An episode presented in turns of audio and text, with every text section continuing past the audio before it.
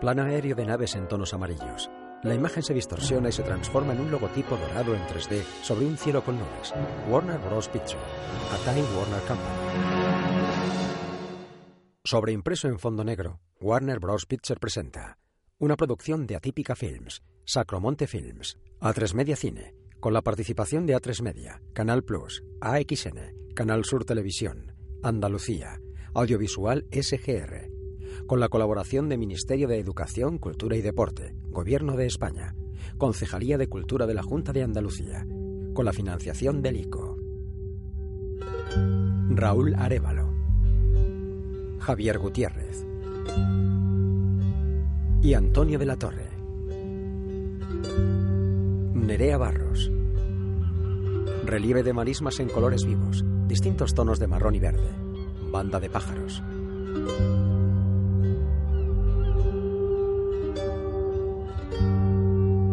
Relieve de agua estancada y vegetación en tonos más apagados, verde, azul y ocre.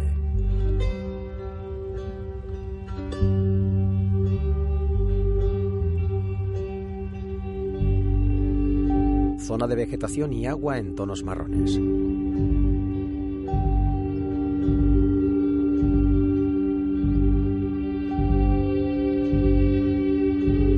Gamas de frías de azul y marrón, salpicado de puntos blancos en la superficie. Parece óleo. Fotografía aérea de las marismas similar a una pintura o vidriera, degradados de colores intensos. Una pequeña embarcación de color blanco sobre el relieve que forma recovecos.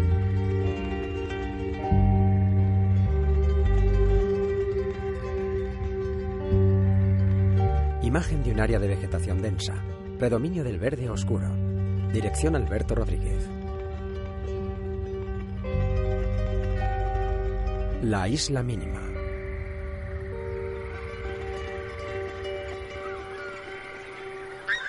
Una bandada de pájaros en el cielo. Juan, interpretado por el actor Javier Gutiérrez, los observa y de repente se da la vuelta. Se acerca un tractor por un camino de tierra. Pedro Raúl Arevalo se gira. Sobreimpreso 20 de septiembre 1980. Suben al remolque del tractor que se va. Pedro se fija en dos hombres con escopetas que pasan. Juan también se gira frente al sol que cae.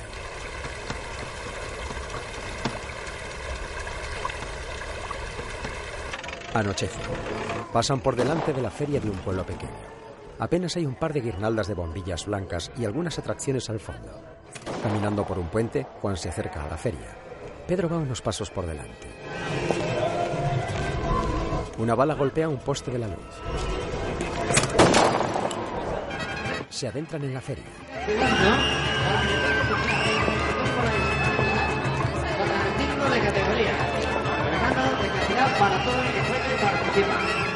Creíamos que ya no venía. Nos ha estropeado el coche. Hemos dado una habitación. Esta noche van a tener que compartir. Subiendo a la derecha. Gracias. Pedro se desviste y se fija en un crucifijo custodiado por fotografías de dictadores que hay en la pared. ¿Tu nuevo país? Juan esboza una leve sonrisa junto a la ventana abierta. Pedro retira la cruz de la pared y la guarda en un cajón. Juan continúa mirando los fuegos. Bien, vamos a cenar algo y nos iremos a la cama. Mañana queremos empezar temprano. Juan cena solo. Sí, te echo de menos. Mucho. ¿Tú cómo estás? ¿Has vuelto a vomitar? Entran dos guardias civiles al hostal. Ya. Hoy te tengo que dejar, mañana hablamos. Hablan con Juan. La mayor estrella tiene 17. Carmen creo que tiene 15. 16. Oye, perdona. ¿Dónde la vieron por última vez? A la salida del pueblo. Su padre es el barquero del Puntal y vive a unos 3 kilómetros por carretera. Esa noche se volvieron andando de la feria y una vecina del pueblo vio cómo se montaban en un coche. Fue la última persona que la vio. ¿Qué coche? Un Citroën. ¿Modelo? No lo sabemos si es un seis o un dos caballos. Nos aclara la señora. ¿Cuánto tiempo hace eso? Tres días. Muy bueno el adobo. ¿Qué pescado es? ¿Albure? Mmm, no los había probado antes. Están muy buenos. Es la primera vez que desaparecen. Tienen fama. Pero siempre habían vuelto a dormir, nunca habían estado tanto tiempo fuera. ¿Fama de qué? Fama, usted sabe. No, no lo sé. ¿Le gusta pasárselo bien?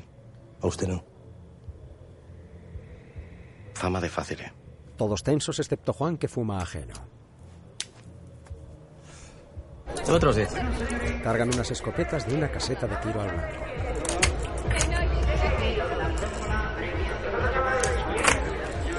No era momento de criticar a los militares.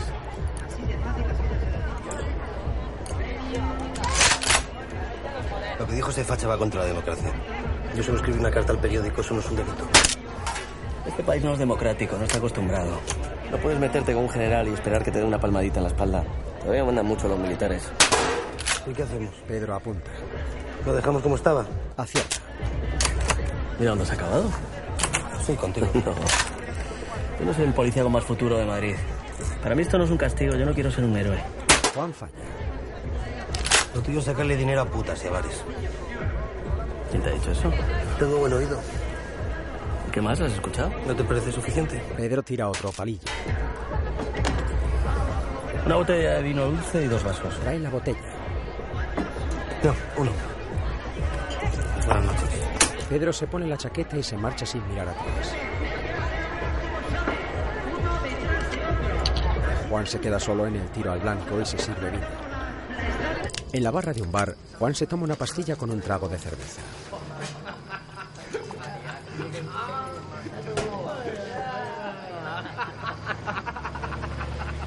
¿Qué están tomando? Le enseña la botella. Ginebra. Ginebra. ¿Cuál es una ronda más? ¿Hay? Sobra. Y, y unos buñuelos o unos churros que no se maren. ¿Y usted? Otra cerveza. Mejor no mezclar más. A uno sí.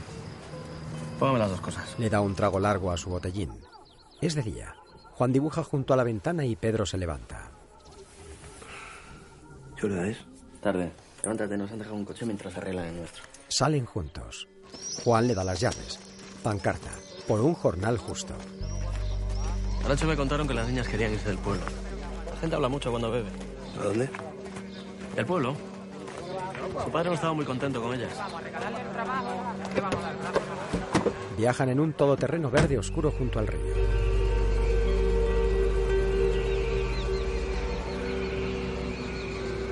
Mientras esperan juntos, Pedro fuma. Llega una embarcación.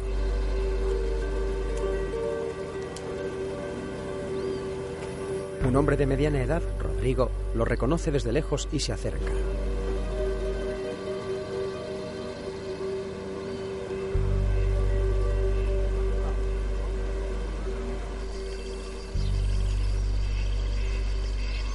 Desciende de la embarcación y los tres hombres llegan hasta una casa muy humilde con un perro mediano en la puerta.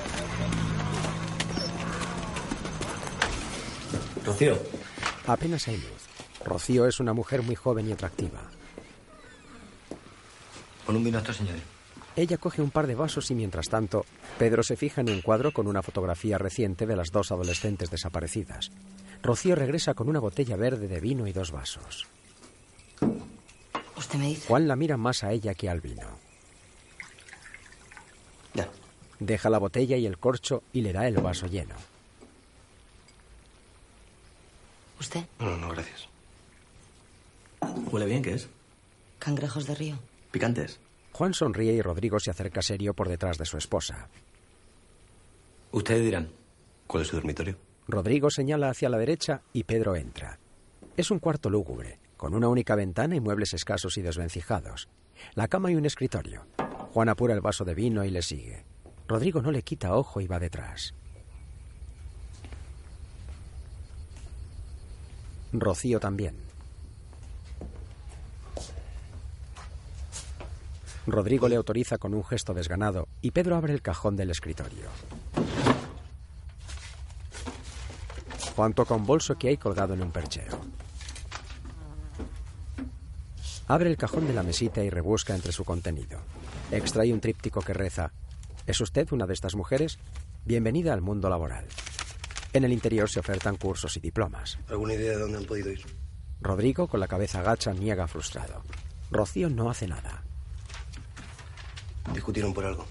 El padre vuelve a negar con la cabeza. Juan abre el cajón de otra mesita y extrae un monedero que está vacío. ¿Has notado si falta alguna cosa? Falta una cartilla de ahorro que tenían las niñas. Y ropa. ¿Saben por qué sus hijas querían irse? Mis hijas no se querían ir a ningún lado. Alguien que quisiera hacerles daño. Pedro cierra un cajón. Desde la ventana se fija que hay un coche Diana amarillo junto a la casa, pero finge no notar nada raro. ¿Tienen dinero o algo de valor? ¿Ustedes saben por qué están aquí? Hemos venido a buscar a sus hijas. No, a mis hijas le importan una mierda. Ustedes están aquí porque el primo de esta hizo la mili con el juez Andrade. Así que no me vengan con historia y encuéntrenla. La comida. Voy. Segura de que Rodrigo no se da cuenta, se saca algo del delantal y se lo entrega a Juan. Es un sobre doblado. Lo he encontrado en el brasero. No se lo cuenta a mi marido, por favor. Si se entera, las mata. Ya se avergüenza lo suficiente de ellas. Sale de la habitación y Juan se guarda el sobre sin abrirlo en el interior de la chaqueta. El todoterreno verde está estacionado en un lugar apartado en el campo. Juan saca del sobre un negativo de fotos bastante deteriorado e intenta mirarlo con ayuda de la luz exterior.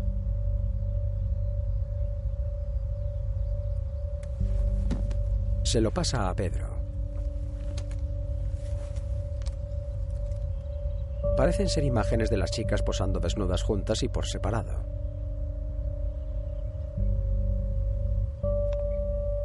Le devuelve el negativo a Juan, con varias niñas en un aula de colegio.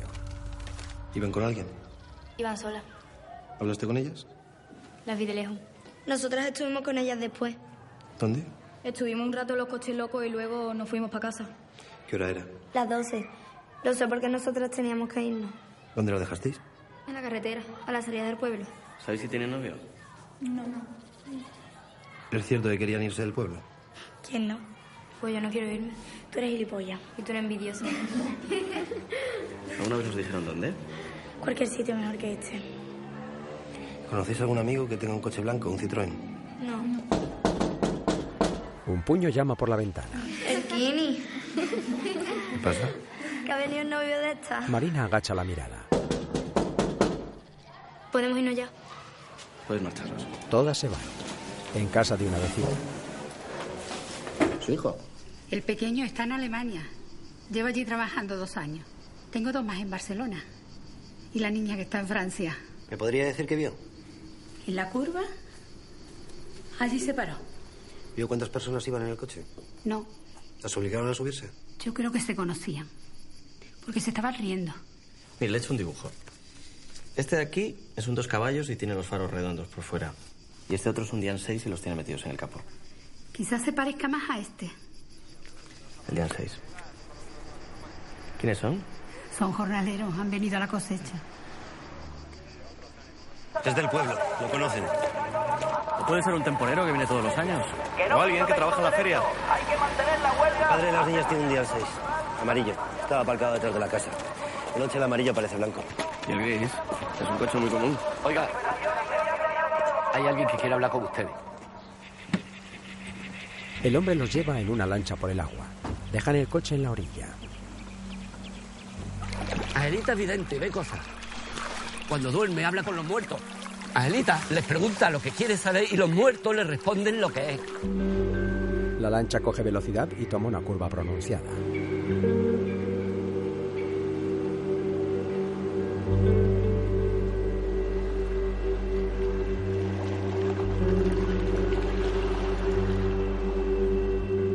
Llegan a un barco pesquero pequeño y destartalado. Angelita está sentada limpiando pescado.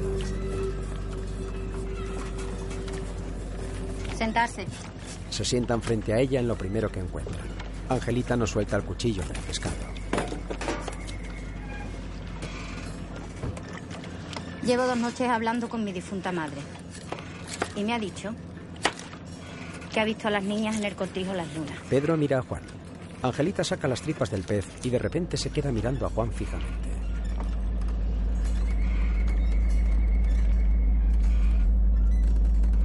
¿Pasa algo? Nada.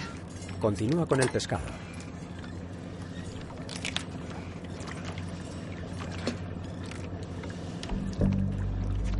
Juan va mirando los pájaros desde la parte de atrás del todoterreno. Pedro también va sentado atrás, frente a él. Se hace de noche.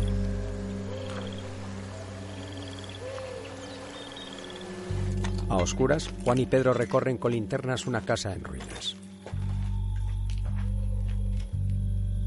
Tiene una planta superior. Solo quedan en pie algunas paredes.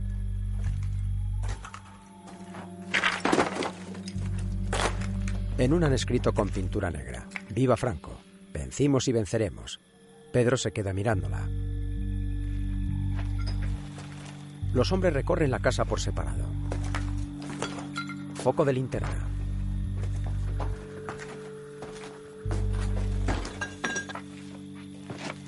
¡Pedro! ¡Venid aquí! ¿Qué pasa?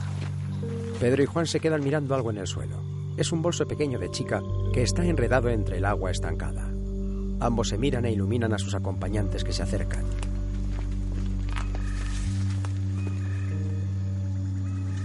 Voy por el coche. Voy a ver si llego. Acercan el coche con todas las luces encendidas. También iluminan con las linternas. Pedro intenta alcanzar el agua boca abajo mientras los demás lo sujetan.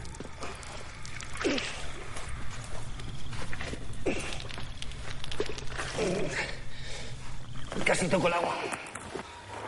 Cuidado, cuidado. Resbala. ¿Estás bien? No tengo suite. Saca el bolso del agua. Lo abre sin tocarlo directamente. En su interior hay unos panties color marrón que también extrae con un palo.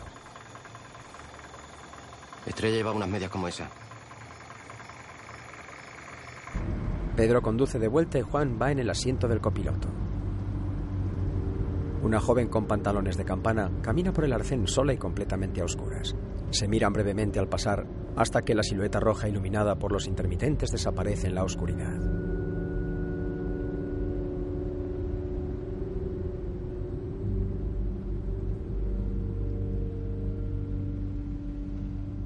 De día rastrean los alrededores de la casa abandonada. Pedro nota algo entre la hierba.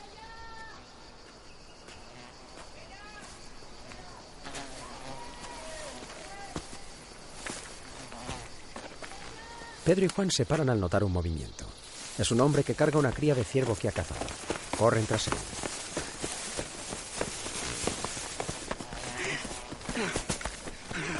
Juan va en último lugar.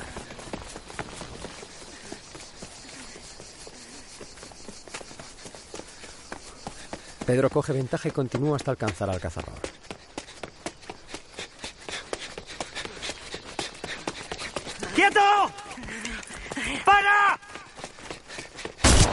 Juan ha lanzado un tiro al aire. El cazador cae al suelo. Pedro recoge su escopeta y este levanta las manos. ¿Por qué corres? No tengo permiso. ¿Qué es eso? ¿Una cría de cervo?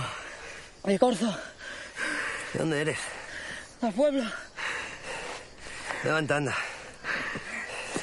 Se levanta. ¿Cómo te llamas? Jesús. Tú y yo nos conocimos la otra noche en la feria, ¿te acuerdas? A mí me duele la cabeza de la ginebra. ¿Cómo has llegado hasta aquí? Andando. Tampoco lejos del pueblo, ¿no? Si te conoces los caminos, no tanto. ¿Has visto entrar o salir a alguien del cortijo? A mí no me gusta ese sitio, es nada más que hay fantasmas. ¿Me puedo ir? Se acercan los guardias civiles. ¿Cuánto te dan por Bambi? 250 petas al kilo. Pues no lo vendas que nos lo debes. Así que búscate a alguien que sepa cocinarlo. Le devuelven el arma. cago en su puta madre. ¡Fuera de aquí que te voy a reventar la cabeza! ¿Se ha encontrado algo? Que va, nada. ¿Y en el pozo? Basura. El guardia civil regresa con su compañero sin mirar atrás. Pedro y Juan le siguen por el terreno árido. Un hombre se baja de un coche con el maletero lleno de gansos. Vienen.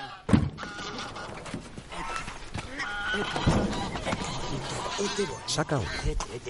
Le ata las patas. Ven aquí. Alcanza a Gerardo. En el agua estancada, un cuerpo femenino desnudo y semisumergido. Está boca abajo.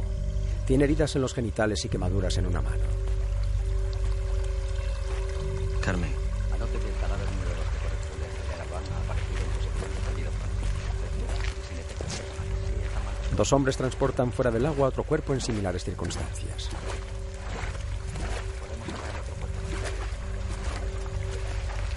Estrella.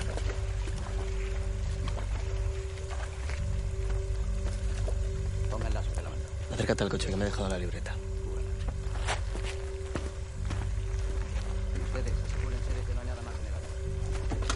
Pedro abre la puerta del coche y vomita. Juan se da cuenta, pero vuelve con los cadáveres.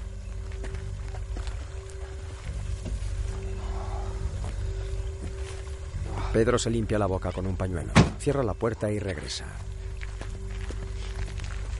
Dejan en el suelo ropa de las chicas. ¿Eso dónde estaba? Ahí. Si estaba allí, ¿por qué lo pones aquí? Aquí con todas sus cosas. ¿Qué cosas? El montonete aquí todo ordenado para que no se pierda. Si quieres lo de otra vez donde estaba, ¿eh? No, no, déjalo ahí, no toques más. Sí, Julián, apunte eso. El forense examina un cadáver. Tome nota, por favor. Aparte de la herida del pecho, veo varios cortes, aparentemente puñaladas. Quemadura de primer grado en la mano izquierda. Tapa el cuerpo. Pasemos al otro cuerpo. Examinan el otro cuerpo. Apunte que tiene cortes repartidos entre el cuello, el abdomen y el tórax. Le han amputado tres falanges también en la mano izquierda. Presenta heridas similares, pero lleva puestas unas bragas y una camisa. Tiene señales de violencia en la vagina. Es probable que haya sido violada como la hermana. Ayúdame a darle la vuelta. También las han forzado por detrás. Juan se aparta y se da la vuelta. Por la hinchazón del cuerpo lleva el agua unos dos días. ¿Dónde lleva ese camino? Al río. Se gira de repente. ¡Eh! ¿Para qué son esas fotos? El caso. ¿Cómo te has enterado? Han llamado. ¿Quién? Eh, no lo sé. Venga, largo de aquí. El fotógrafo se queda quieto. ¿Me has escuchado? ¡Que te vayas de aquí, me voy, ya me voy, ya me voy, ya me voy. Vamos. Se acerca a la moto de su compañero y se va.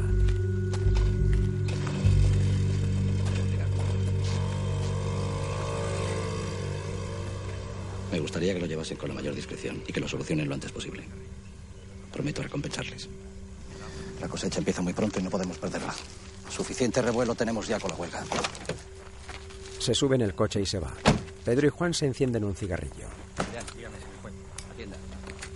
billete de vuelta a Madrid.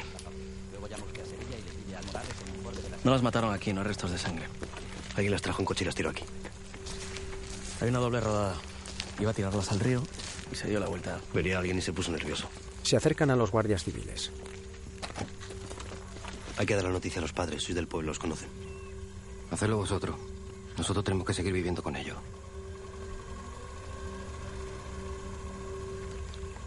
Yo lo hago. Llegan otros dos coches de policía. Juan se va. Plano aéreo del despliegue de coches en la carretera.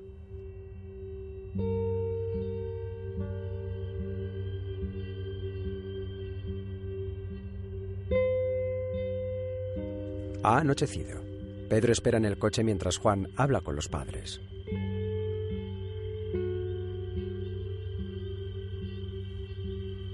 Están afuera. Rodrigo se gira y de repente comienza a golpearse la cabeza con la puerta.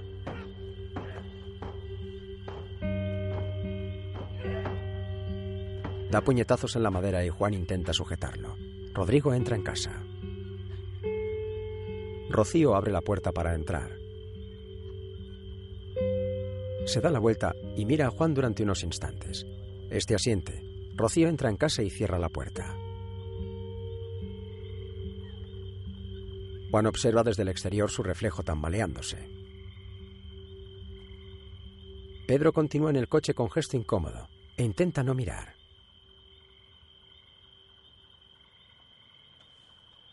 Juan vuelve al coche.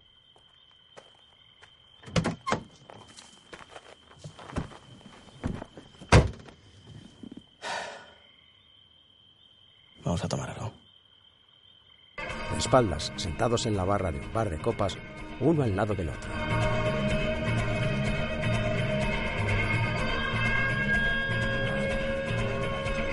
Gracias. Pedro bebe una copa. Perdonen. Esta tarde ha llegado esto para ustedes. Un sobre. También ha llamado a su mujer. Que la llame. Suben las escaleras y Juan extrae unas fotos del sobre marrón tamaño folio.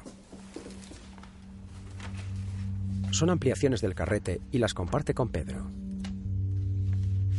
Imagen de las dos juntas, desnudas y sentadas. Un hombre en ropa interior con una de ellas. El flash le tapa la cara. Se aprecia el tatuaje de un triángulo en su mano y hay trofeos de caza en una pared. Las dos adolescentes juntas. En el hostal, Pedro se despierta con el ruido y enciende la luz para levantarse. ¿Qué pasa? Un vecino quiere veros. Está muy borracho y ha vuelto con una escopeta. Juan sale de la habitación con una pistola y Pedro baja detrás. Un hombre de espaldas. ¿Quiénes sois vosotros? Somos policías. Nos han dicho que querías vernos. Baja la escopeta. No, vosotros sois policía. No nos da uniforme para dormir. Baja la escopeta, te digo. ¿Quiere que te enseñe la placa? No te acerques. Se acerca con pasos muy cortos. Yo te enseño la placa y te deja la escopeta, ¿vale? Asiente. Pedro le muestra su placa. No tiene cartucho. Yo solo quería hablar. Lo siento. Afuera, Era mi novia Beatriz. La mató él. portarretratos de ambos. Y también mató a Adela. Se lo da a Juan. Las mata, las descuartiza, las tira al río. Por eso solo apareció el pie. ¿Qué pie? Era su zapato. Se lo regalé yo. Me dijo que iba a volver. ¿Volver de dónde? De la Costa del Sol. Había conseguido un trabajo. Ella me quería. Nadie se suicida con una maleta. ¿Qué maleta? La suya. Apareció flotando en el río. Juan está emocionado. Castro. ¿Quién fue? Niega con la cabeza. No lo sé.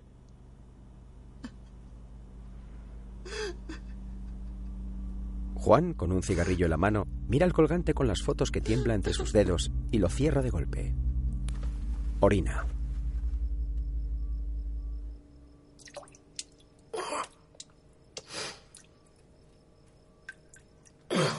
El retrete queda manchado de sangre.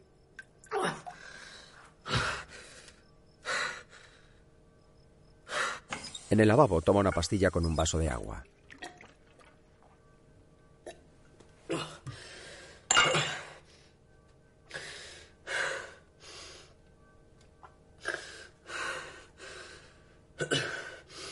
Frente al espejo se da la vuelta. Se tambalea. Hay un pájaro azul y amarillo posado en la pantalla de la lámpara roja de la habitación. Se desploma y el pájaro sale volando en círculos por la habitación. Se posa en el lavabo. Es un pájaro blanco y negro. Llegamos muy tarde al hotel, no quería despertarte. Muy tarde es muy tarde. ¿Qué hago sin mi teléfono? ¿Lo pinto? Estoy trabajando, no empieces. Yo estoy muy tranquilo, eres tú. Buenos días. Perdona, perdona. Pedro tiene el negativo en la mano y lo levanta para aprovechar la luz. Observa una parte menos dañada en la que se indica el tipo y modelo de carrete. Buenos días. Buenos días. Juan desayuna en una mesa y Pedro se sienta con él. Prueba la manteca colorada. No tengo hambre. Fuma. Juan se chupa los dedos y deja de comer. Autopsia de las niñas. Acaba de llegar. Pedro abre el dossier. Había restos de semen en las medias de estrella. El grupo sanguíneo sabe. He hablado con Miguel. Le he pedido que vaya haciendo una lista en los días 6 de la zona. ¿Cuándo se habla con él? Temprano. ¿Tú nunca duermes? Claro que sí. ¿Cuándo? Cuando tú duermes, por eso no me ves. Los dos policías están en un despacho. Un hombre les entrega varias maletas. Juan abre una maleta de cuero con ropa polvorienta en el interior. En la mesa, Pedro tiene el colgante con las fotos de Beatriz y Castro y lo abre. Ella es una chica muy joven, con gafas y el pelo recogido. De repente, cierra el colgante y se lo da a Juan. Juan lo examina y después miran unas fotos. El forense dijo que fue la hélice de un barco. Un zapato ensangrentado, un pie amputado con múltiples heridas. Nadie de su familia sabía que se iba a trabajar fuera. Examinan más documentos y enseres personales. Juan extrae de un sobre un diario manuscrito. En su interior hay un folleto de trabajo. En casa de las niñas había uno igual. Pedro coge el tríptico y mira a Juan. Lo despliega y lo lee.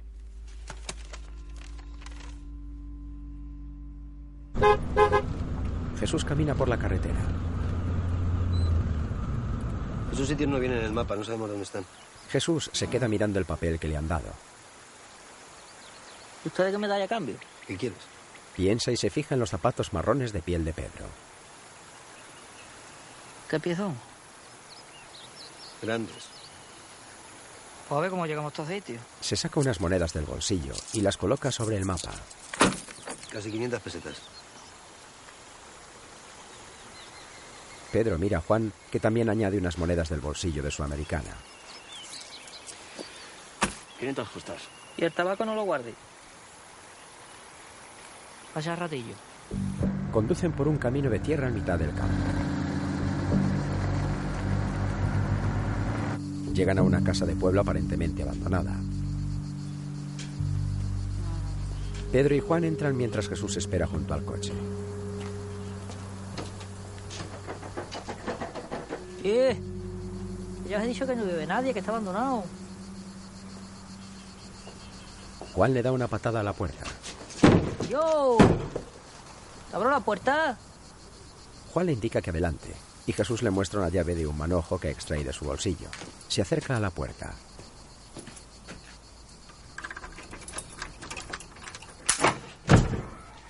Abre y les cede el paso. Entran.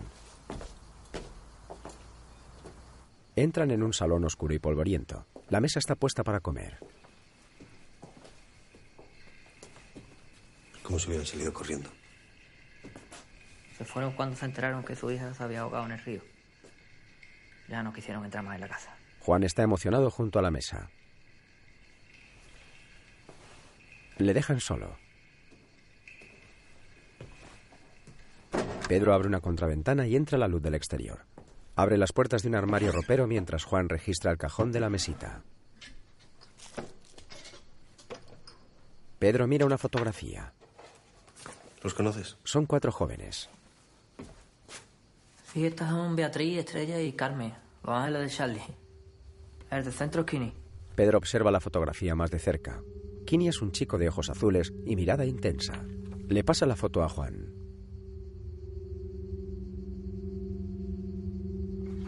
Pedro encuentra un souvenir de diapositivas y las mira junto a la ventana. Son postales surtidas de Málaga. Jesús viaja en el asiento trasero del coche. Pedro conduce. Juan va de copiloto. Se encuentra con una bandada de pájaros que vuela prácticamente a ras de suelo. Se apartan a medida que el vehículo se acerca. Un niño pequeño juega sentado en el suelo junto a la ropa tendida. Hola, su madre desapareció hace tres años. Foto. Esta cruz se la regaló mi marido. Ella no se la quitaba nunca. Mi Adela decía que le daba suerte. Voy a enseñarles una cosa. Es una tienda antigua. Antes de marcharse le notó algo extraño. Mi nieta estaba muy triste desde que el Kini la dejó. Kini. Sí, el de Villafranco, el que le dicen el guapo. ¿No le dijo dónde iba? Me dijo que iba a buscar trabajo y que cuando lo encontrara volvería por nosotros. Juan se fija en la cruz de Caravaca de plata de la foto. Estos libros son suyos. Se estaba sacando el graduado por las noches. Una carpeta escolar forrada de pegatinas surtidas. En una sale una chica con sombrero, Pamela, Málaga. ¿Nos lo podemos llevar? No me lo pierdan, por favor. Se van. Vigilan desde el coche. Kini llega en moto al colegio y desde fuera llama por una de las ventanas con el puño cerrado. Los policías se miran.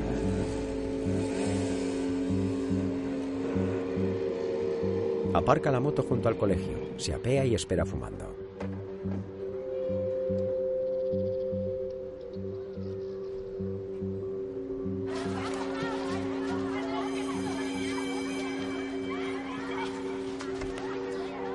Sale de clase.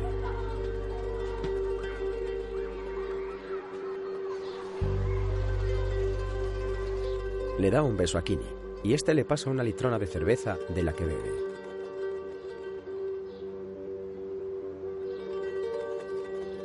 Pedro y Juan lo observan todo desde el coche. La pareja se va en la moto.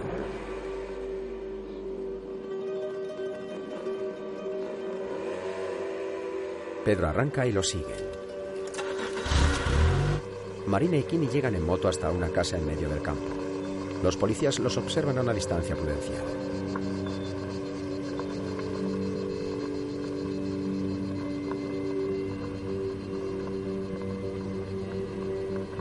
Entran juntos en la casa y cierran las puertas.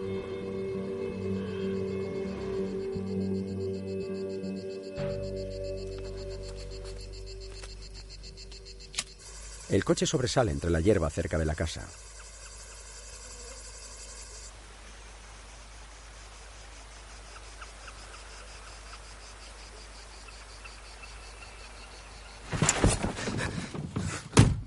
Pedro le ponen un cuchillo en el cuello. Skinny. ¿Quién soy? ¿Qué coño querés?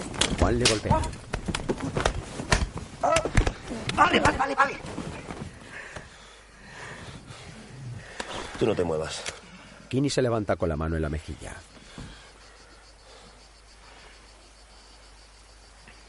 ¿Conocías a Carmen Estrella? Todo el mundo las conocía. ¿Qué relación teníais? Ya lo sabes, estuve con Carmen un par de meses. Un poco joven, ¿no?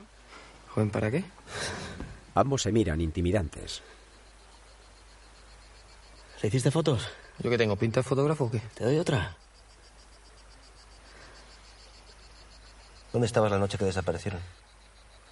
17 de septiembre, hace seis días. ¿Dónde? Con una amiga. Rubia, pero largo, 16 años. ¿Así es como a usted le gusta? ¡Puta madre! Pedro los separa. ¡Para, para! ¡Para, coño, para! Ya, ya está, ya está.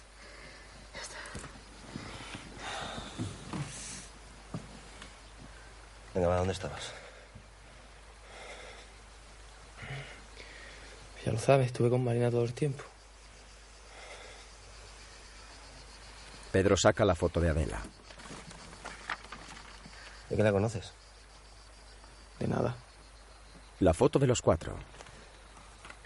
¿Ya está? Tampoco. ¿Y qué haces en la foto? Las conocería esta misma noche. Pedro y Juan se miran.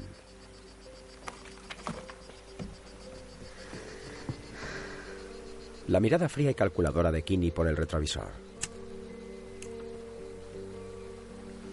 ¿Me puedo ir ya? Fuera.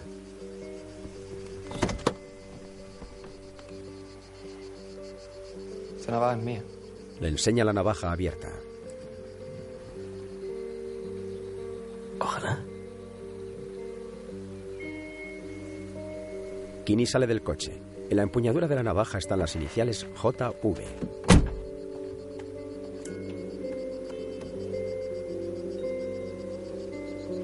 Kinney regresa a la casa y a pesar del sol se distingue la silueta de una joven esperándolo en la puerta.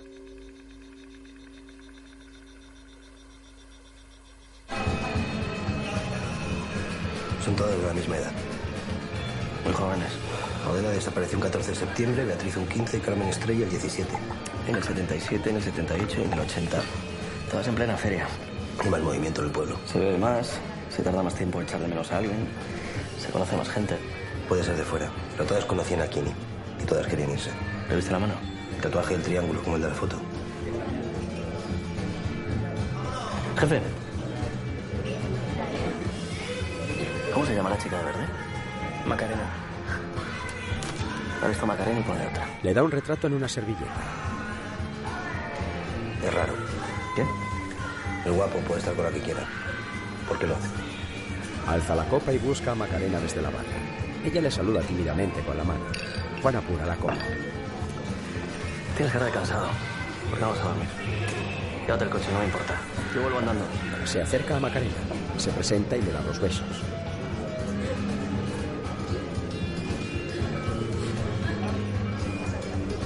Pedro solo en coche.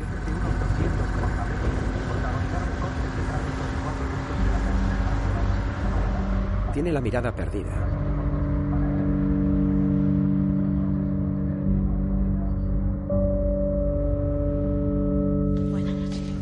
En un hostal, Pedro sube las escaleras y llama a una habitación.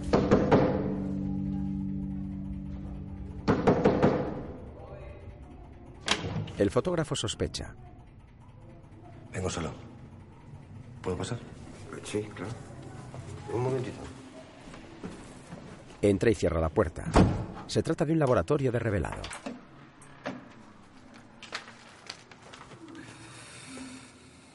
El fotógrafo enciende una luz normal. ¿Qué me puedes decir de esto? Le da el negativo que examina a la luz del flexo. Que tiene unas buenas tetas. Es Carmen, está muerta. Tenía unas buenas tetas. ¿Qué quieres saber? Todo lo que sepas. ¿De dónde ha salido? Eso a ti no te importa. Soy periodista. No me hagas reír. Suelta el negativo. ¿De la Madrid? A ver qué le dicen. No tengo tiempo. ¿Qué es lo que quieres? Algo que no sepa. Fueron torturadas. ¿Las violaron? Asiente muy lentamente. El fotógrafo bebe sin inmutarse.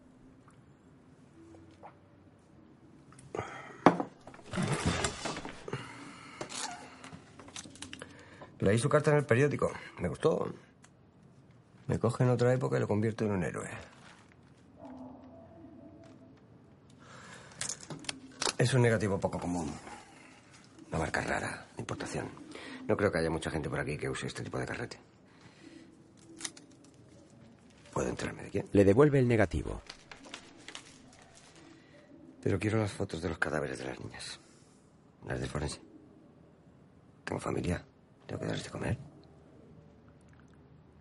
¿Tu familia sabe a qué te dedicas? Mi familia se cree que yo soy Truman Capote.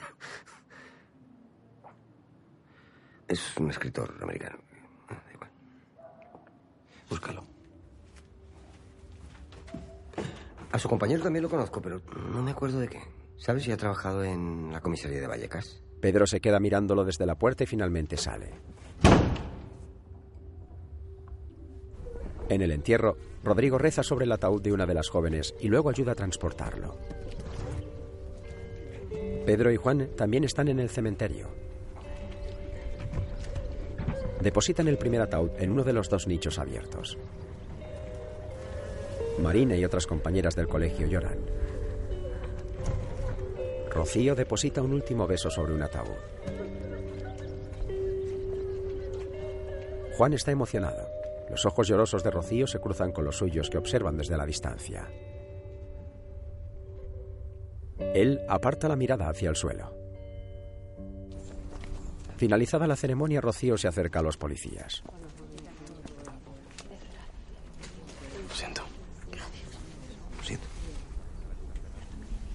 Detrás de ella, Rodrigo también recibe pésames. He encontrado la cartilla de ahorro de mis hijas. Mi marido la tenía escondida en el coche. Se da la vuelta y se va. Rodrigo mira mal a los policías y Pedro también se va. Juan se queda quieto. Plano aéreo del cementerio mientras lo abandonan los últimos asistentes.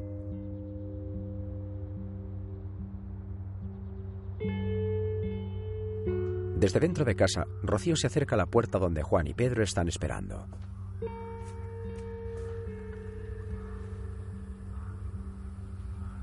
Tras unos instantes abre la puerta.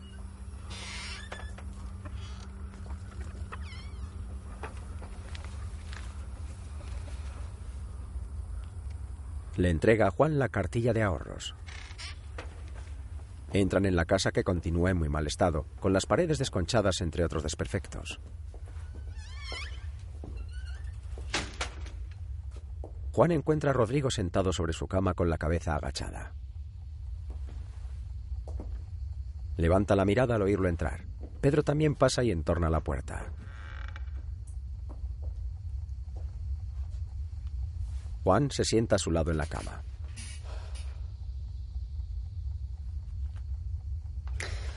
Hemos encontrado esta en la guantera de tu coche. Le enseña la cartilla de ahorros.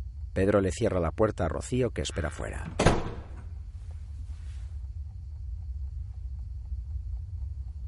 ¿Qué está pasando, Rodrigo? Debo mucho dinero, no puedo pagarlo. ¿A quién? ¿Por qué? Porque quería sacar a mi familia de aquí. No quería que mis hijas siguieran en este pueblo.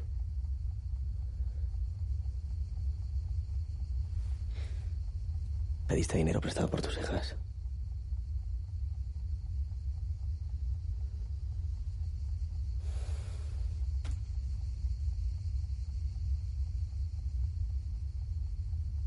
Pedro sale de la habitación. Juan se levanta de la cama.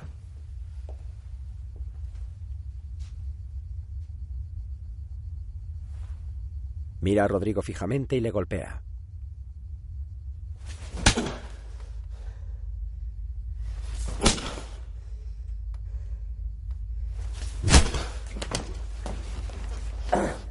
Yo. ¿Qué está pasando, Rodrigo? ¿Qué pasa? ¿Qué está pasando? Hace dos meses encontré un fardo en el puntal. Lo suelta. ¿Un fardo de qué tabaco? De heroína. ¿Sabe usted lo que es? ¿Cuánto pesaba?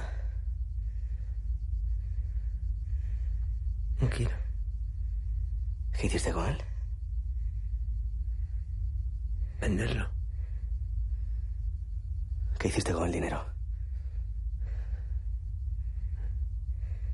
Me lo gasté. ¿En qué? Coche de afuera. ¿Crees que han matado a tus hijas por eso? No lo sé. Han venido aquí por su dinero. Se han llevado la lavadora, la nevera, la televisión. Si no pago, se van a llevar el coche y la barca. Vamos a tener que irnos de aquí. Los ojos de Rodrigo están llenos de lágrimas y no mira a Juan a la cara. El policía sale de la habitación.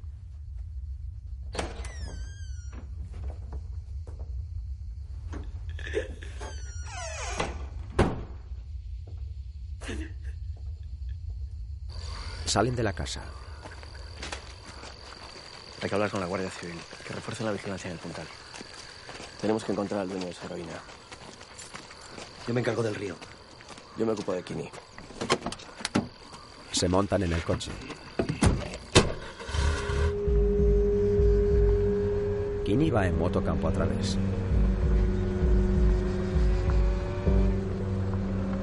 Juan conduce. La Guardia Civil va en lancha por el río. Registran una pequeña embarcación. Kini ha parado la moto en medio de un camino de tierra y Juan lo vigila desde el coche.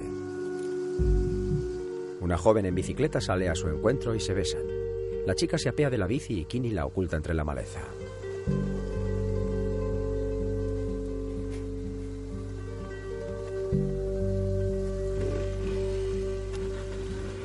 Ambos se van en la moto. La Guardia Civil continúa registrando por el río. Juan detiene el coche.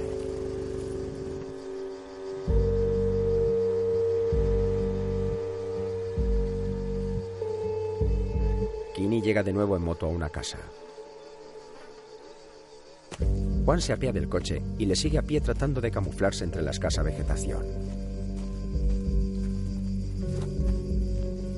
Se agacha. La pareja entra en la casa.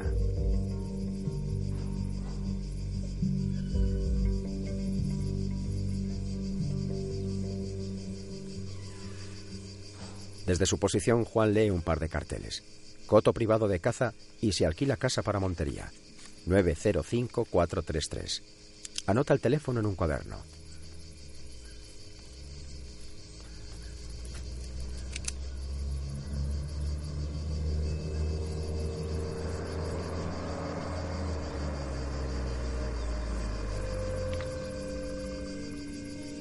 Un hombre llega a la casa.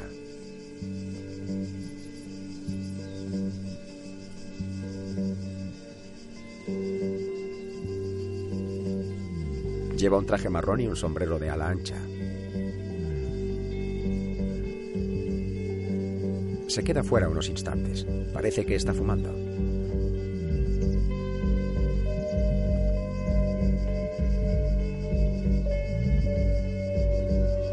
El hombre entra en la casa.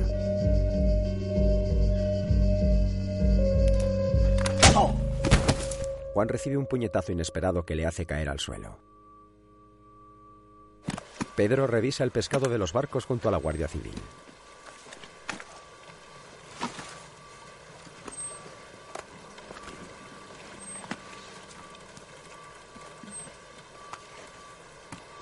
Bandada de pájaros sobre cielo azul despejado. Juan está inconsciente en el suelo. Se despierta y se incorpora. Se pone de pie despacio y con torpeza. Pone una mano a un lado de la cabeza y comprueba si aún está sangrando. Está junto al coche y está atardeciendo.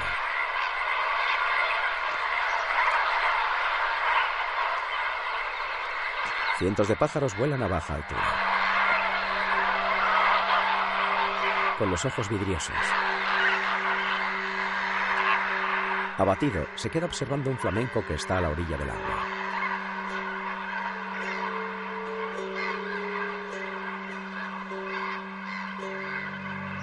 El cielo adquiere un tono naranja intenso. El coche regresa.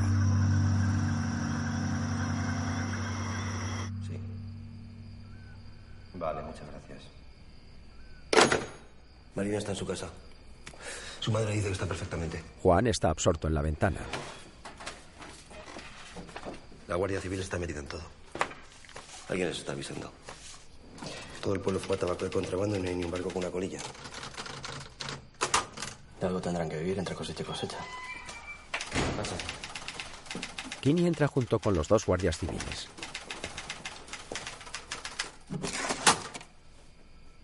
Siéntate ahí.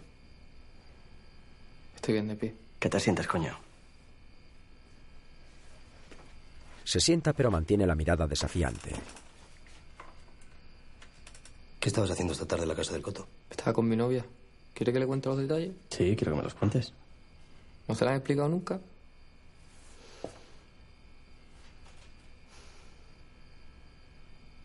¿Quién es el hombre del sombrero? ¿Qué hombre? El que entró en la casa después de ti antes de que me abrieran la cabeza. No vino nadie, ya le he dicho que estábamos solos. Ustedes que queréis mi sangre, ¿no? Se sube la camisa.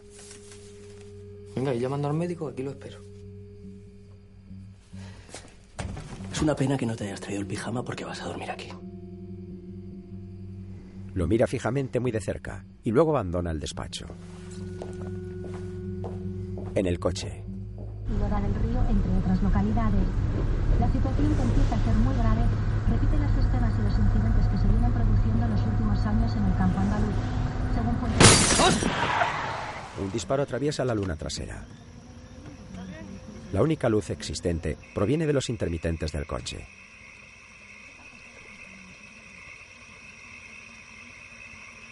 Este es el resultado del análisis de Joaquín Varela, Kini. Su grupo sanguíneo no coincide con el que estamos buscando.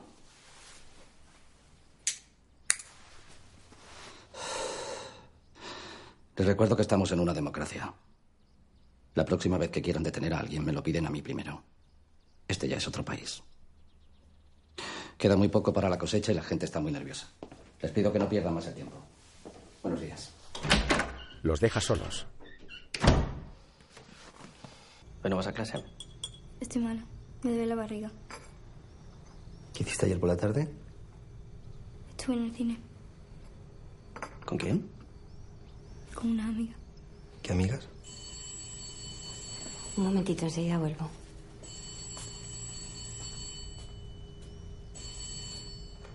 Diga. Hola, Marga. ¿Con quién estuviste ayer en la casa del Coto? ¿Quién era el hombre del sombrero, Marina? ¿Qué hombre? ¿No tienes que hablar con ese José? Estoy mala. ¿Cómo te has hecho esa herida? ¿Cuál? La muñeca. Reloj. Me da sarpullido. Déjate de tonterías, Marina. ¿Quién es el hombre del sombrero? No sé de qué me habla. ¿Dónde está Kini? No lo sé. ¿Estás enferma y no viene a verte? No se lo he dicho. ¿Por qué no lo llamas? Mamá. Marina, mírame. ¿Sabe tu madre lo que haces en el coto? ¿Sabe que estás con él? Mamá. Si no quiere que se lo contemos, dinos quién es el hombre del sombrero. Mamá. ¿Qué pasa? Me encuentro muy mal. Me duele mucho la barriga. Voy a vomitar. Niña, ¿qué te pasa? No se preocupe, señora. Nosotros ya nos íbamos. Apuran el café. Gracias por el café. De nada. Marina. Salen de la casa y Juan se fija en la fachada. ¿Qué haces? ¿Te has creído algo de lo que ha dicho? Yo tampoco. Tiene miedo y quiero enterarme de qué. Se sube a un camión con una grabadora. Tras comprobar que nadie les sigue, abre la caja metálica de la fachada con la navaja. Manipula los cables y coloca la grabadora en el interior. Pedro vigila mientras Juan pincha el teléfono. Acciona la grabadora de cinta y cierra la caja de nuevo. Se baja del remolque del camión y regresa con Pedro al coche.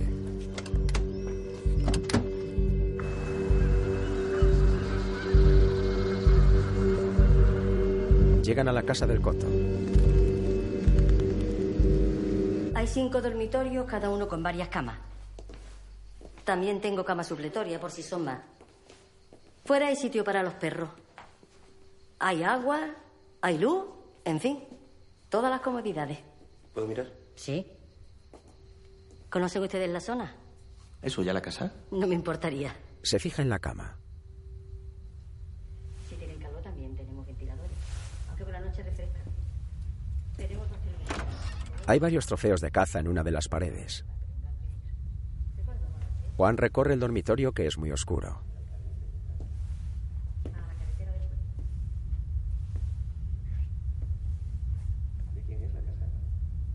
La dueña vive en Valencia, pero hace años que no viene. Es que está muy mayor, ¿sabe usted?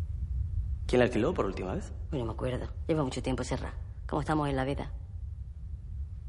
Ayer estuve aquí y vi cómo entraron tres personas en la casa. La mujer niega. Juan enseña la placa de policía. Mm, muy bien, muy bonita.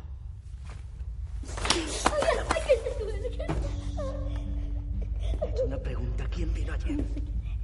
Se quiere alquila. ¿Te alquilas y no sabes a quién? Se la alquila por día suelto. Me llama por teléfono un poco antes y me ingresa el dinero en una cuenta. ¿Quién es el hombre del sombrero? ¿Quién? Ay, No sé nada. A mí me pagan por no meterme en nada. ¿Qué haces? La suelta.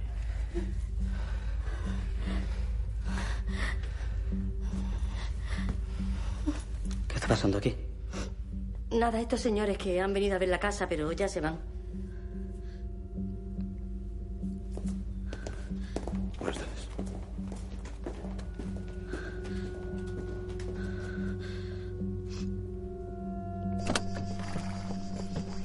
¿Ese quién es? ¿Lo conoces? ¿El guardés? Ese no lo he visto yo en mi vida. Se suben con Jesús en el coche. El guardés los observa desde la puerta de la casa con un caballo.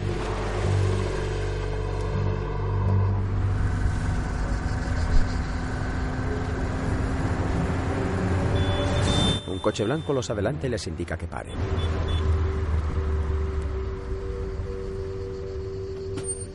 Un hombre de mediana edad se apea del coche.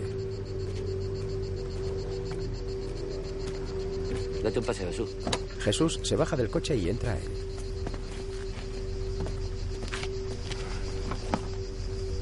Dale, yo te indico. Juan y Pedro se miran hastiados.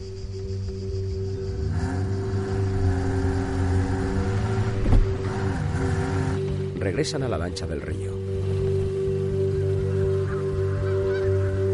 Llegan al pesquero. Angelita está limpiando pescado.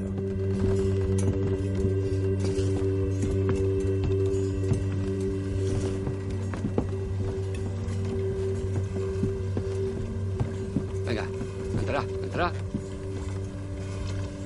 Pasa. Se reúnen en el interior del barco.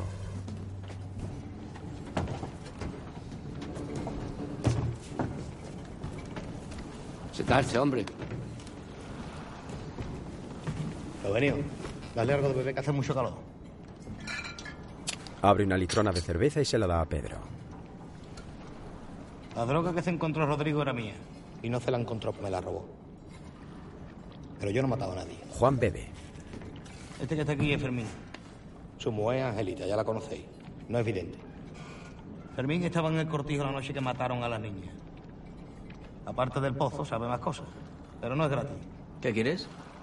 Que quitéis del punta a la Guardia Civil. ¿Vale o no? Se miran. Pedro asiente. Vale. Venga, larga, Fermín.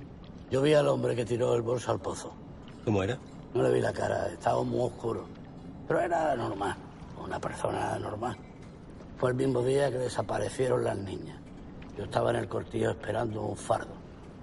A las 5 de la mañana. ¿Qué coche era? Un Dian 6 blanco. Me pasó al lado. El coche tenía en el cristal de atrás una pegatina. ¿Una pegatina de qué? La mujer con el pelo largo y un sombrero. ¿Cómo era de largo el pelo por aquí? Un poco más corto. ¿Cómo era el sombrero? Grande. Como de cura. Dibuja. ¿Así? Suena de algo. Es el retrato de una chica con sombrero. ¿Algo más, Fermín? Es lo que vi. Fermín se va. Salen fuera.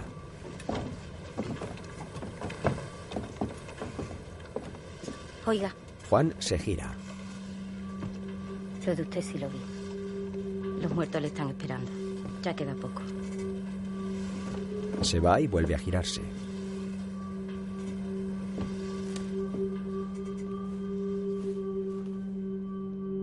Plano aéreo de la pequeña embarcación abandonando las aguas pantanosas de las marismas.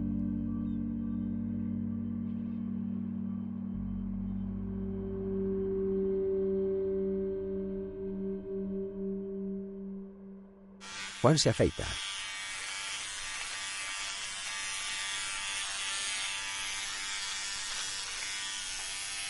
De repente, para la maquinilla y se pone a buscar en la carpeta escolar de documentos de Adela.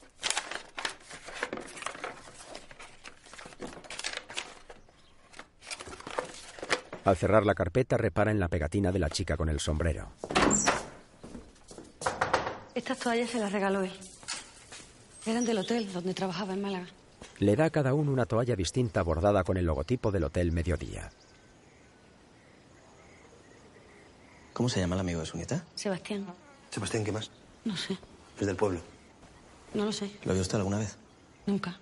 ¿Y le contó su nieta algo más sobre él? Me dijo que era muy bueno con ella, que le había ayudado mucho con lo del kini. Gracias.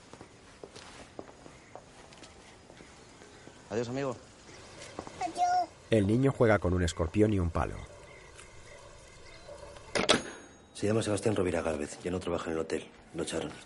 Todavía tiene algunas cosas suyas allí. Hay que ir a buscarlas. Juan acciona la grabadora. Toma notas. Lleva puestos unos auriculares. Anota madre con amiga y un número de teléfono. Se quita los auriculares y va a abrir. Recoge una nota del suelo y al abrir la puerta no hay nadie.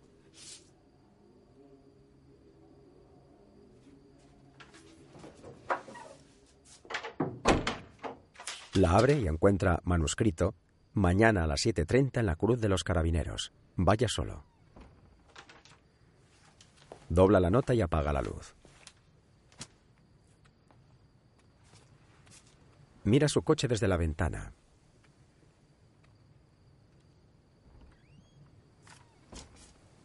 Pedro ha salido solo y Juan corre la cortina.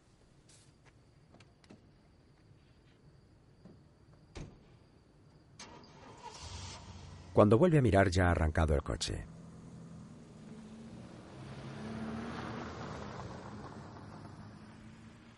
Las fotos de la chica están hechas con un carrete como ese. Solo hay un sitio donde lo venden. ¿Dónde? ¿Dónde están mis fotos? Todavía no las tengo. ¿Y qué tienes? Le da una foto familiar de las dos hermanas posando juntas. Estudio Águila, en Sevilla. Las venden porque alguien las encarga previo pago todos los meses. ¿Quién? Uno muy guapo, por lo visto, un tal Kino, Kini.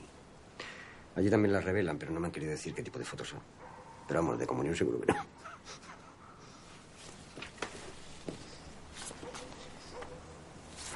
Creo que ahí hay alguien más. El que hizo la foto se ve reflejado. No se le distingue con el flash. Dime quién es y tienes tus fotos. De acuerdo, pero necesitaría el negativo. Si no, es imposible. No lo voy a usar. Te puedes fiar de mí. ¿Tú te fiarías de alguien como tú? Te estoy dando mi palabra.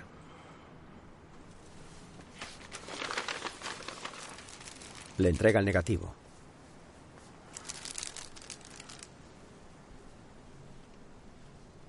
¿Duerme bien? Tu compañero. Ya me he acordado. Era de la Brigada Político-Social.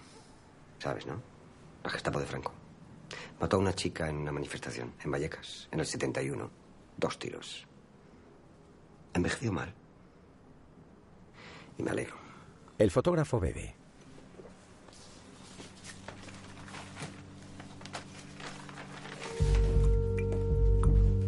Pedro se va. Regresa en el coche.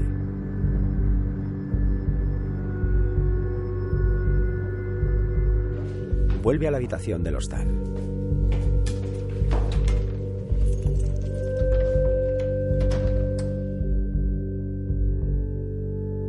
Se queda parado en la puerta durante unos instantes y finalmente entra.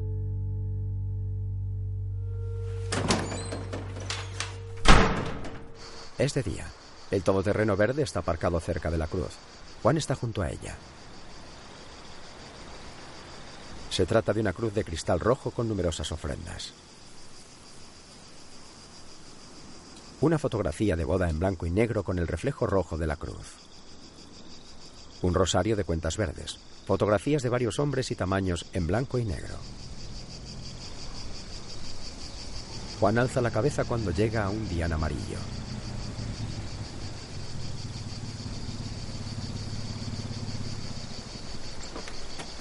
Rocío baja del coche.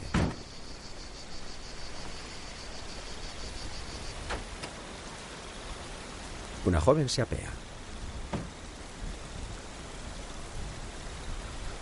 Rocío se acerca a Juan y la joven se queda de espaldas junto al coche.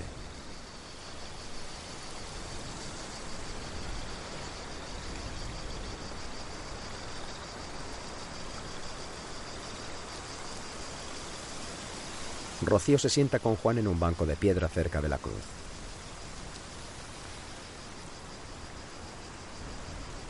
Ella es Marina. Era muy amiga de mis hijas. El otro aquí Kini la llevó a la casa del cote. Después de estar con ella, le pidió que no se vistiera y la amarró a la cama. Luego salió y volvió con otro hombre.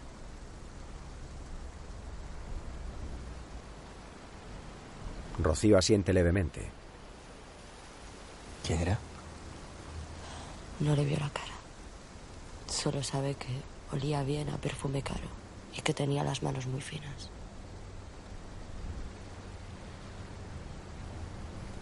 Le hizo fotografías. Kinir amenazó con enseñárselas a todo el pueblo si contaba algo. Marina sigue apoyada en el coche. La noche que mataron a mis hijas. Marina estuvo con Kini, pero no toda la noche.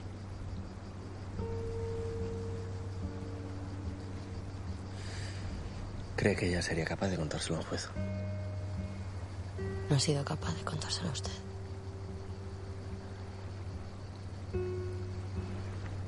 Rocío pone su mano sobre la de Juan.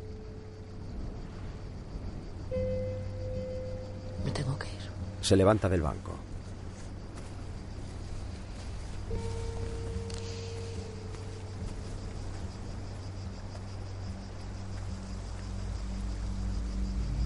Juan está llorando. Saca una tableta de pastillas blancas y toma una.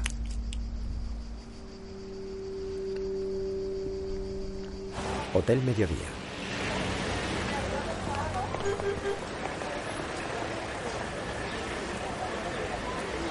Buenas tardes.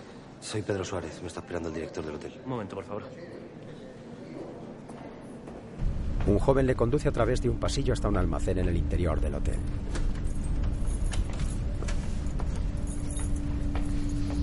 Esta maleta, ¿eh? ¿La abro? Sí, ábrela. Coge una maleta de cuero marrón de una estantería y la coloca en el suelo. Está llena de folletos de ofertas laborales para la mujer. Ese tío era muy raro. Tuvo un problema con una clienta. ¿Qué problema? Algo raro con una chica muy joven. Yo creo que por eso desapareció tan rápido. Hizo así y se fumó.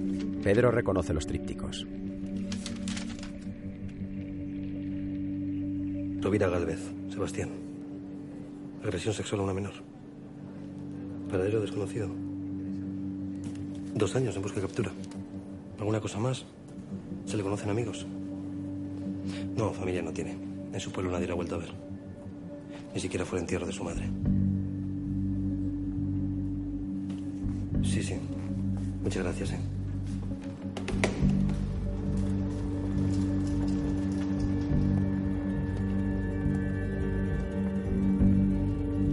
En una repisa de souvenirs del hotel, Pedro encuentra el pequeño televisor de diapositivas postales de Málaga. Los jornales son una miseria y no hay manera final de mes. Debéis de saber que estamos atravesando por unos momentos muy difíciles. Don Alfonso ofrece un quinto más de salario que el año pasado. 150 Son pesetas más.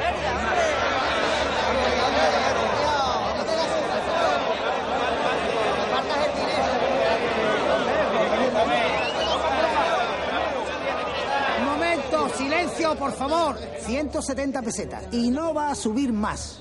El que no quiera trabajar, que no trabaje. Este es lo único que sabe. Quiera apuntarse,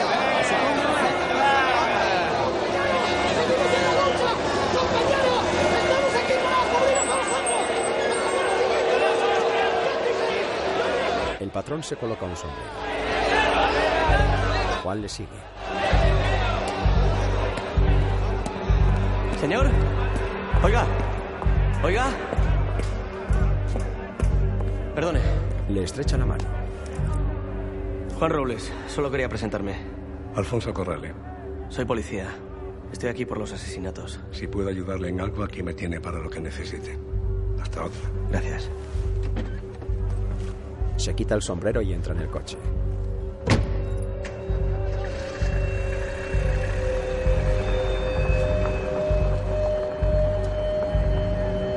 Juan se huele la mano que acaba de darle. Noche, en la carretera. Juan conduce solo.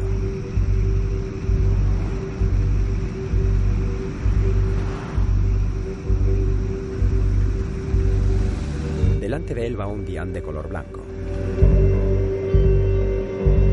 En la luna trasera lleva la pegatina de la chica con sombrero.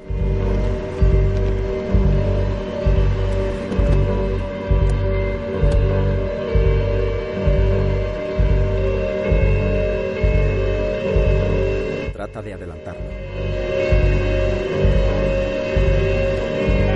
Otro coche se cruza.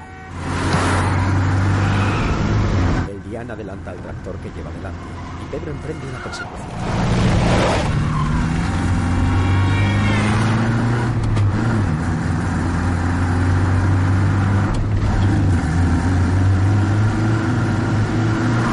El vehículo blanco se desvía a través.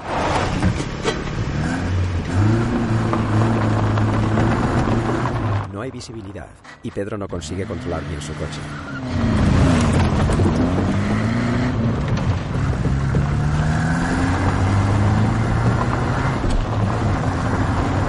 La luna delantera queda cubierta de polvo del camino. Pedro alcanza al día. Hay alguien en el maletero.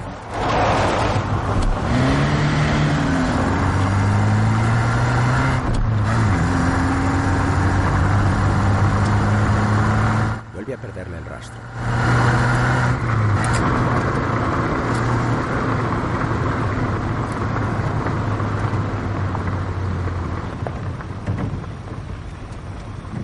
Reduce la velocidad para poder localizarlo.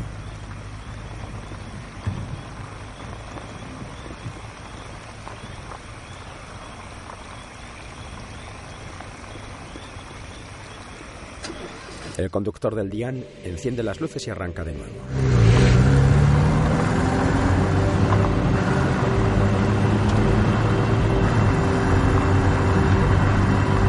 Le sigue de cerca desde la paralela.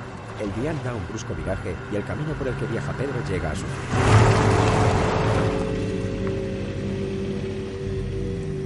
Lo vuelve a perder. Sí. Sí, sí, no se preocupe. Claro. Buenas noches, Manuel, y gracias. El capataz dice que no hay ningún Dian 6 en la finca de Alfonso Corrales, ni con papeles ni sin papeles. Y la madre de Marina dice que su hija está en el cine. Mañana llamo al señor Corrales y le digo que pase a hacerse la prueba. Hoy es muy tarde. Son las 11, no me parece tarde. Mañana hablo con él por teléfono y le digo que vaya a comisaría a primera hora. No creo que tenga ningún problema. De momento voy a dar orden para que averigüen lo de esa niña. No le estoy pidiendo que le llame por teléfono. Le estoy pidiendo que me autorice a hacer un análisis de sangre. Ya, ahora.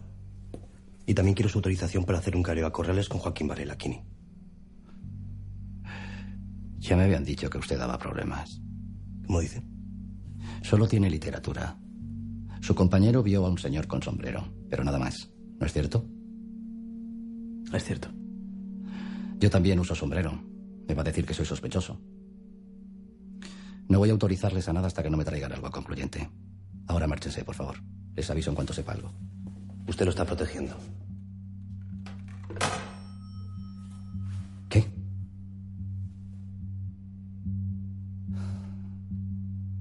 Usted no sabe cómo se organizan aquí las cosas. Sí que lo sé, como en todas partes. Va usted a ser padre. Debería tener cuidado con lo que hace.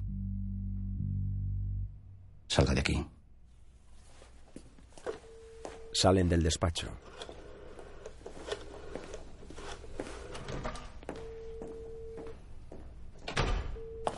¿Por qué te callas? ¿De qué parte estás? ¿Tú también estás con ellos? Yo solo quiero resolver este caso, no quiero que nos aparten. Tú eres igual que todos. Si por ti fuera todo seguiría igual que antes. Sé a qué te dedicabas, sé qué pasó en Vallecas. Tú no sabes nada. ¡Nada! Ten mucho cuidado con quien te está informando. Ese solo quiere sangre. Suéltame. Vomita. Un accidente. Y no fui yo. Fue mi compañero. Yo ni siquiera saqué el arma. Si tú mataras a alguien también te cubriría. ¿Te parece mal? Vamos a casa de Marina. Juan se va.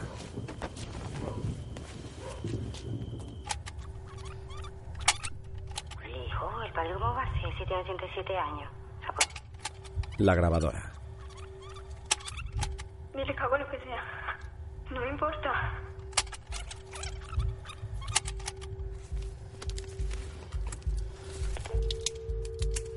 Juan anota el número de teléfono para enseñárselo a Pedro.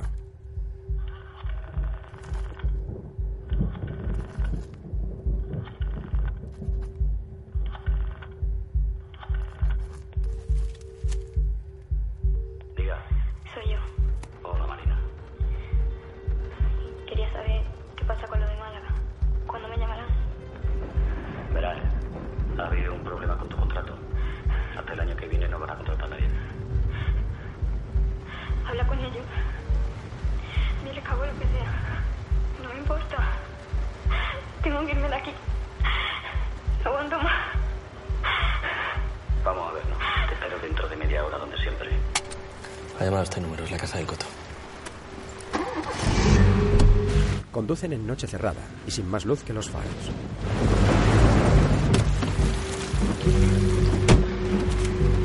Hace falta. Bajo la lluvia intensa.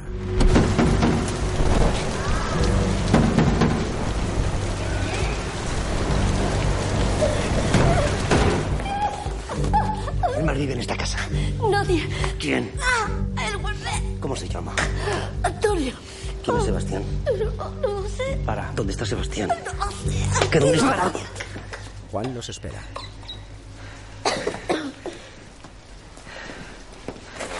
Siéntate.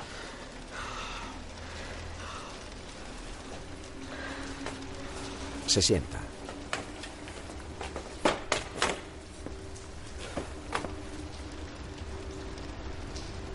¿Sabes quiénes eran, Carmen y Estrella? Juan se sienta enfrente. Antes de matarlas, las torturaron. Usaron un cuchillo de caza y un alicate. Les arrancaron los pezones. Les cortaron los dedos de los pies. Les metieron algo por la vagina y por el ano hasta hacerla sangrar. Eran conscientes de todo. Ni te imaginas el dolor que es capaz de soportar una persona antes de desmayarse. Yo no lo sabía. Yo no lo sabía. Yo no lo sabía. Mírame. ¿Cómo se llama el guardés? Sebastián. Vino a pedirme trabajo, se lo di. Era amiga de su madre. Necesitaba esconderse. ¿Esconderse de qué? No lo sé. Estábamos cambiados. Casi no lo reconocí. ¿Conoces a Alfonso Corrales? Sí. ¿Te has visto alguna vez en esta casa? Cuando la casa está alquilada, yo no aparezco por aquí. ¿Dónde está Sebastián? ¿Dónde? La casa abandonada del coto.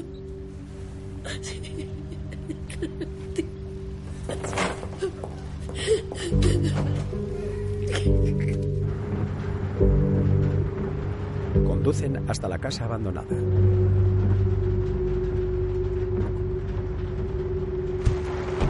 Desde el interior del coche, con la lluvia mojando el parabrisas.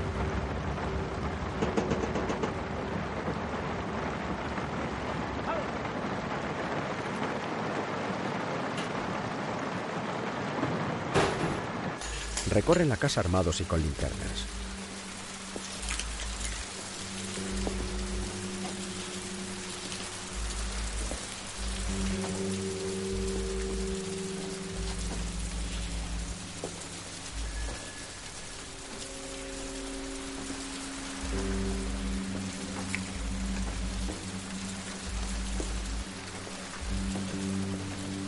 Hay una puerta cerrada.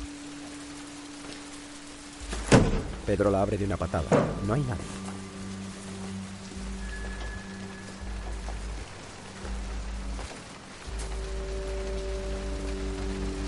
En el suelo hay un colchón y ropa. Hay velas encendidas sobre un mueble.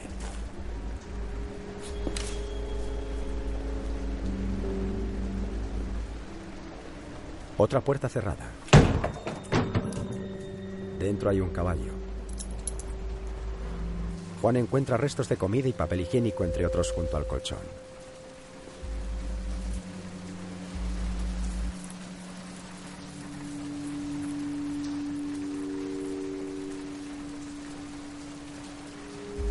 Encuentra la cruz de Caravaca de oro de Adela. ¡Juan! contrato a nombre de Estrella Blanco para trabajar en el hotel mediodía. Y hay más a nombre de otras niñas. Otro souvenir de diapositivas en un cajón. ¡Yo! ¡Para coche! ¡Vamos!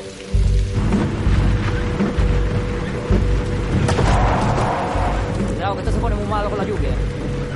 ¡No! ¡No! El coche se desvía de la carretera y queda atrapado en el barro.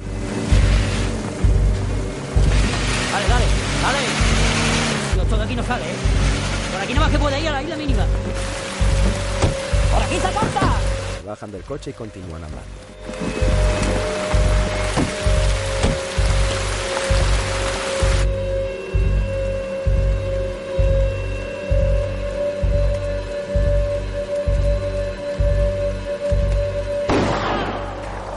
Jesús ha caído.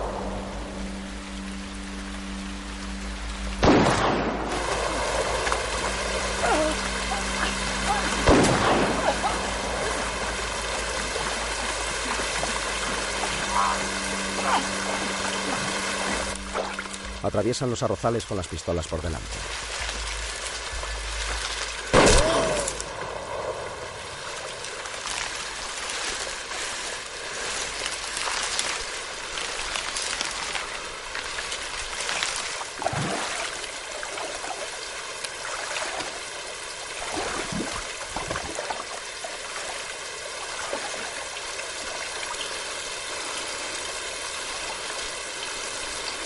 El agua cubre a Juan hasta la cintura.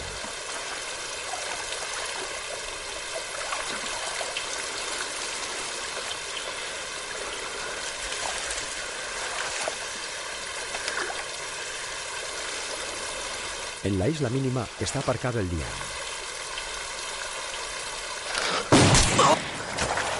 Juan recibe un disparo.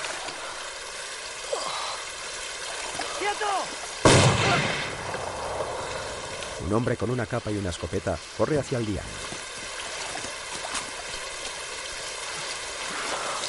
Arrastra un cuerpo por los pies con dificultad.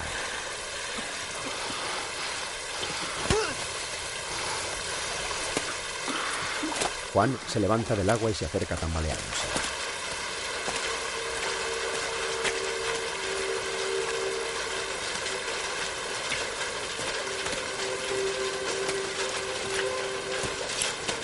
Saca la navaja.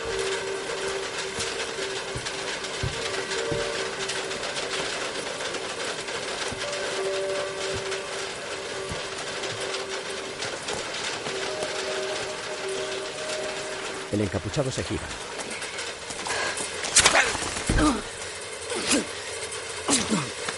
Juan le asesta numerosas puñaladas.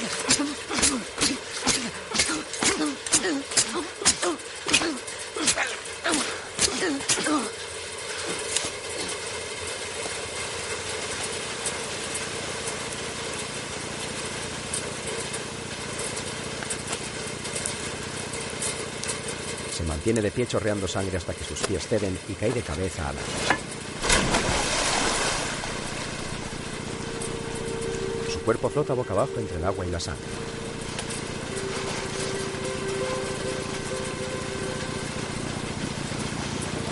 Se desliza dejando un rastro rojo a su paso hasta desaparecer. Juan se da la vuelta y encuentra a Pedro sujetándose sentado con una columna. Se mira la mano y la encuentra manchada de sangre y todavía empuñando la navaja. Al darse cuenta la tira al suelo.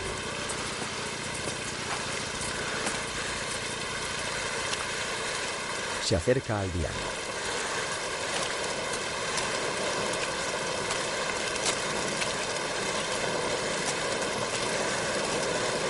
Al abrir el maletero encuentra a Marina medio desnuda, herida y maniatada.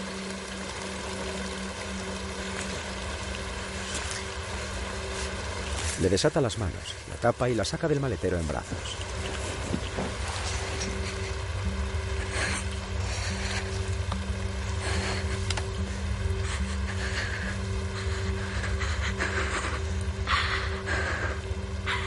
Plano aéreo de la isla mínima y las marismas bajo la lluvia intensa.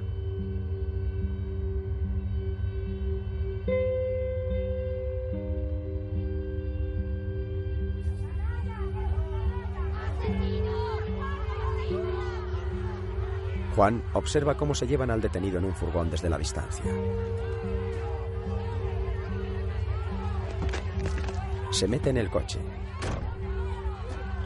Una de las madres presa de dolor sale corriendo detrás del furgón. ¿Así han preguntado por mí? ¿Quién? Para felicitarme. Un telegrama. Ábrelo. La noticia en portada de El Caso. No, sáltate eso. ¿Dónde pone destino? Alcobendas, no está mal, ¿no? Casi voy a poder ir andando. ¿Tú cómo estás? No me olvido, claro que te echo de menos, mucho. Estoy deseando veros.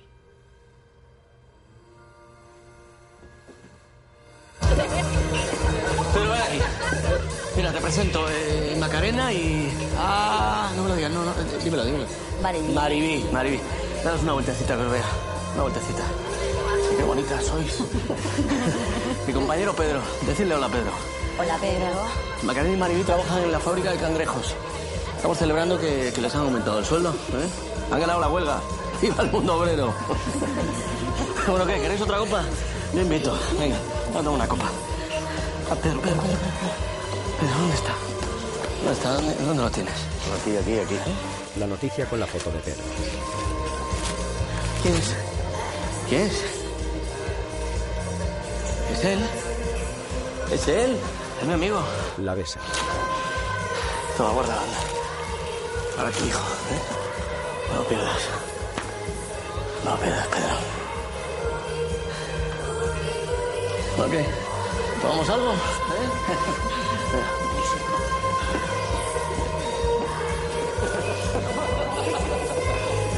Juan se acerca a la barra con las dos mujeres, una a cada lado. El fotógrafo está tomando una copa solo, en otra de las barras del bar.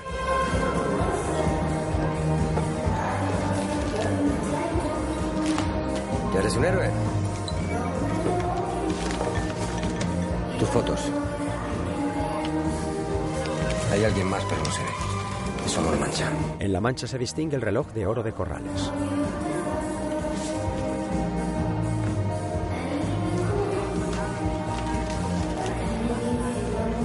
Le da un sobre. Por Truman Capote.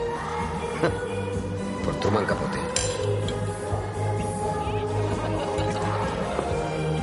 Miran a Juan. No te había informado bien, no fue él. Fue un accidente. El fotógrafo asiente incrédulo. Le da unas fotos. Un regalo. Con esta ampliación he tenido más suerte. Son del día en que mataron a la chica en la manifestación. Juan está empuñando la pistola. Le llamaban el cuervo. Ahí donde lo ves, él solito torturó a más de 100 personas. Y lo hacía como nadie. Juan junto a un cadáver. Cuídate, Pedro. Pedro mira las fotos.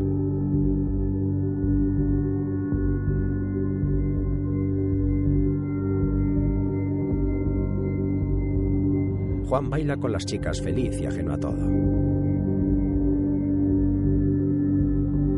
Pedro sentado de espaldas en la cama del hostal.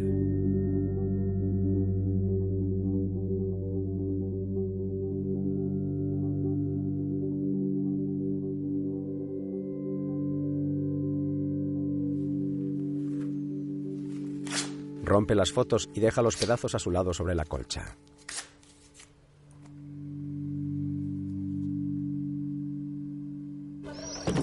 Es de día. Juan cierra el maletero. Fuma con Pedro apoyándose en el coche.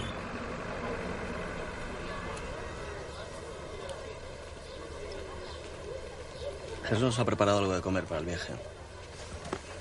Yo, fue para ustedes con lo de día. ¿Eso qué es? Caldereta de Bambi. Cuidadito. Estoy cuidadito tú. Jesús se despide con la mano y Pedro asiente.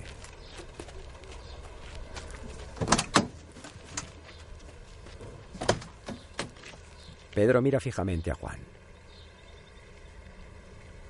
Todo en orden, ¿no?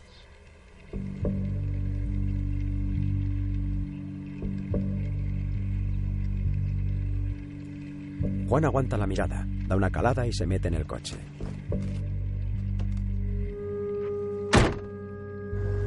Emprenden el viaje de vuelta por el camino de tierra.